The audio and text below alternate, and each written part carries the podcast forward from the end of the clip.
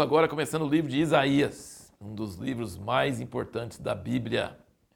Sempre seguindo esse cronograma aqui, que você pode ler a Bíblia toda em um ano e a exortação é que você leia primeiro a parte correspondente daquele dia e você assista o vídeo sobre aqueles capítulos. Aqui é, nesse vídeo, é capítulos 1 a 4 de Isaías, do profeta Isaías. Esse livro tem várias características diferenciadas, diferenciadas de outros. Né? Nós perguntamos no último vídeo quais são as características do livro de Isaías que o tornam tão especial. Bom, vamos começar com um.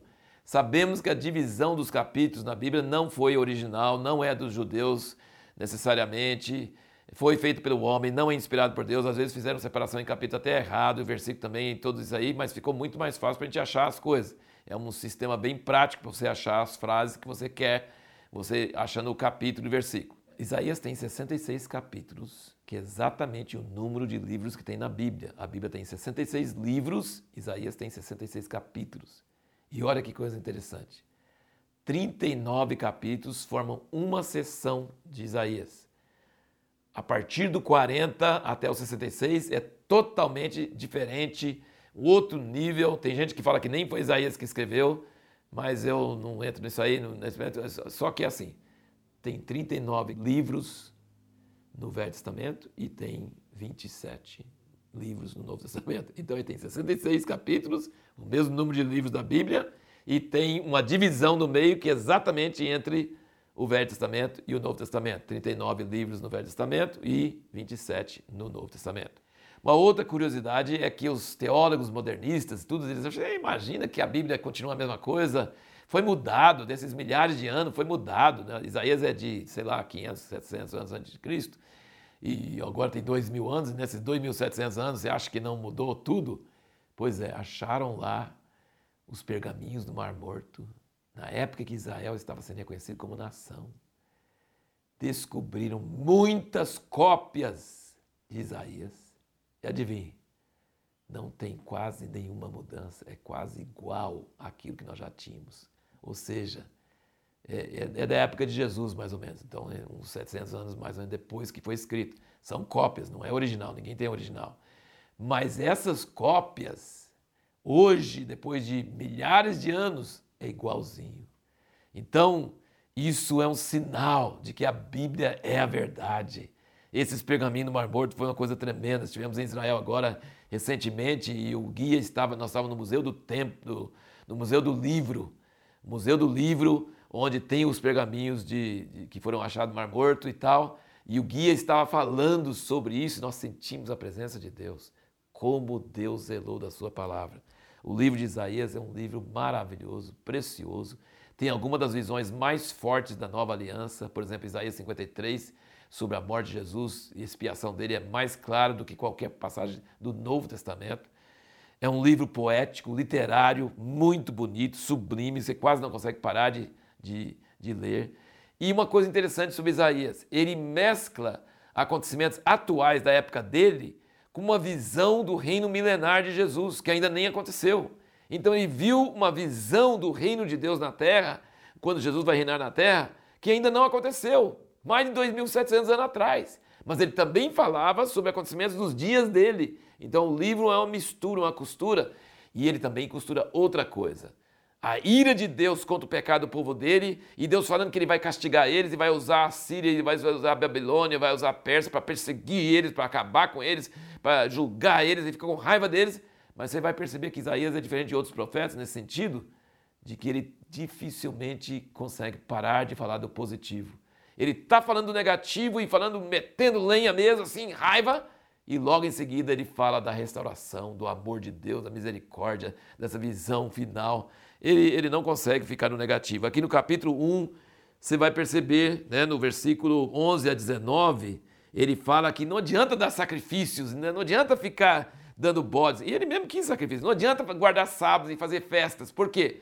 Porque eles não estavam é, praticando justiça e cuidando dos pobres. Se você não pratica justiça e cuida dos pobres, o sacrifício não serve para nada. Isso vale para nós hoje. Oração, jejum, ir para a igreja, dar dízimo, não resolve nada se você não anda em justiça e se você não tem misericórdia dos pobres ele diz que arrependimento envolve isso. Ele fala assim: se vocês ouvirem isso, aí sim os pecados são perdoados e tem libertação. O versículo 24, capítulo 1, ele diz: Portanto, diz o Senhor Deus dos exércitos, o poderoso de Israel: Ah, livrar-me-ei dos meus adversários e vingar-me-ei dos meus inimigos. Voltarei contra ti a minha mão e purificarei como com potássio a sua escória e tirar-te-ei toda impureza. Então ele está falando de, de, juízo, ele está falando com raiva, que vai acabar com ele, vai julgar ele, vai passar ele pelo fogo. Mas aí no versículo 26 ele já fala: E te restituirei os teus juízes como eram dantes, teus conselheiros como no princípio, então será chamada cidade de justiça, cidade fiel.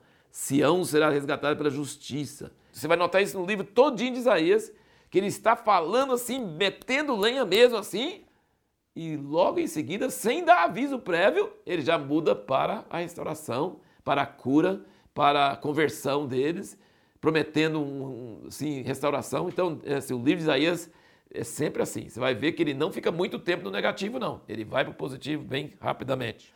O capítulo 2 tem uma visão muito maravilhosa da, no início do capítulo 2 sobre o reino milenar. Você vai perceber que Isaías tem uma visão desse que Sião, que fica lá em Jerusalém, vai ser exaltada acima de toda a terra e todas as nações vão subir para Jerusalém para aprender a lei de Deus. Isso é o que vai acontecer no milênio, nos mil anos depois que Jesus voltar. E então, no versículo 4, ele diz que, depois que ele falou que vão subir para Sião, aprender a lei de Deus e tal, e ele julgará entre as nações e repreenderá muitos povos, e estes converterão as suas espadas em redes de arada, as suas lanças em foices, uma nação não levantará a espada contra outra nação, nem aprenderão mais a guerra. Sabe de uma coisa? Isso aqui, a segunda parte do versículo, está escrito numa placa na frente do prédio das Nações Unidas lá em Nova York. Está escrito: converterão as suas espadas em redes de arada e as suas lanças em foices. Uma nação não levantará espada contra outra nação, nem aprenderão mais a guerra. Nações Unidas é para ter paz mundial. Então eles puseram essa parte do versículo de Isaías 2, versículo 4. Sabe o que eles fizeram? deixar a primeira parte do versículo fora. Como vai ter paz sem o príncipe da paz? Não existe. Não tem paz mundial sem o príncipe da paz.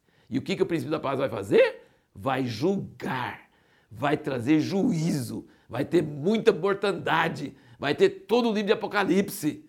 Então não adianta falar que vai ter paz, pegar, cortar metade do versículo e não pôr a primeira metade. Então, você falar de Jesus nas Nações Unidas, não pode.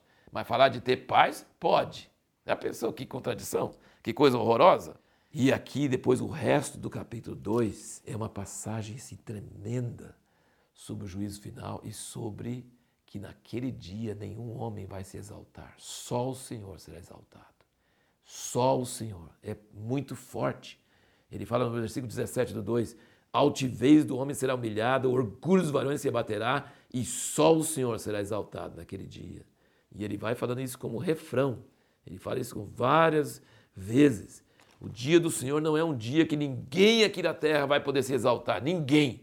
Todos vão se prostrar e só ele será exaltado naquele dia. Capítulo 3, ele fala sobre o governo corrupto. Gente, parece ser hoje.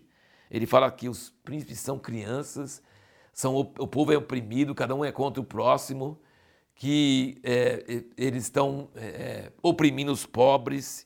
E ele fala que eles estão publicando abertamente seus pecados, como hoje, como Sodoma e Gomorra, eles não têm mais vergonha do pecado, já faz procissão na rua, já bota na televisão, já bota na internet, assim, abertamente. Sempre teve pecado, mas era uma coisa vergonhosa. Hoje não, hoje é uma coisa aberta. E ele fala que Israel estava assim.